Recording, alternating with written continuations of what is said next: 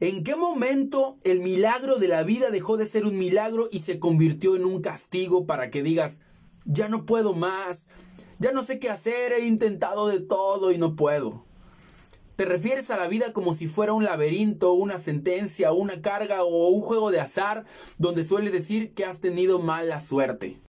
Tomas la vida como algo común porque la tienes desde que naciste y estás tan acostumbrado a estar vivo que no le das la importancia que le corresponde.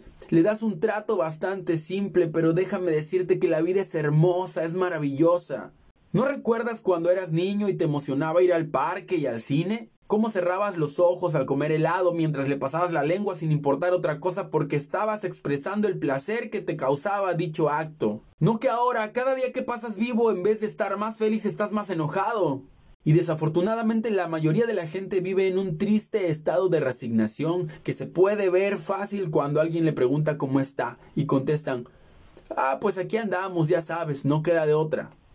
¿Cómo que no queda de otra? Los más optimistas dicen, bien gracias. Deberías estar maravillado por estar vivo, porque tu corazón sigue latiendo y tu cuerpo funciona a pesar de que lo alimentas con basura. Y con eso nos pasamos al tema de amarnos.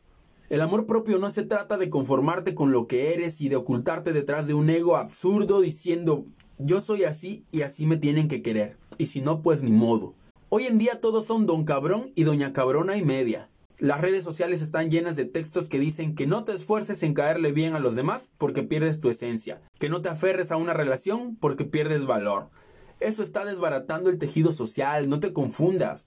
El mensaje original es no mientas, no presumas lo que no tienes, no hagas cosas que te incomoden con tal de incorporarte a determinado círculo o para complacer a otros. Pero no podemos extinguir a la empatía, a la tolerancia y a la posibilidad de que otros tengan la razón. El amor, la amistad, la familia, ¿dónde quedan? La fe y el respaldo entre personas. Mucho cuidado con lo que estás haciendo, hay que interpretar con sabiduría. Por supuesto que se vale luchar por aquella persona que amas, disculpar al amigo y tolerar a tu hermano. Yo veo que hay muchas personas que dicen, ahora sí seré la mejor versión de mí misma, porque se metieron al gimnasio. Entrenar el cuerpo es solo un pequeño paso en la transformación del ser. Pero yo te pregunto, ¿Cuándo vas a entrenar a tu corazón? ¿Cuándo vas a entrenar a tu espíritu? ¿Cuándo vas a entrenar a tu mente? Necesitas tener un corazón grande, un espíritu fuerte y una mente libre. Y óyeme bien lo que te digo, la persona que lo consiga tendrá el mundo a sus pies. Y no importa tu edad ni condición, todavía puedes. A ver, si estuvieras perdido, ¿te gustaría seguir perdido para siempre o encontrar el camino aunque haya pasado mucho tiempo?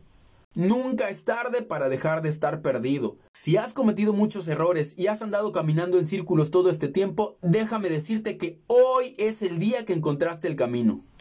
Cambia tu historia y ayuda a otros a cambiar la suya. No dejes que la vida se pase tan fácil. Haz lo que tengas que hacer, muévete del lugar, aprende cosas nuevas, pero no permitas que la vida deje de ser un milagro.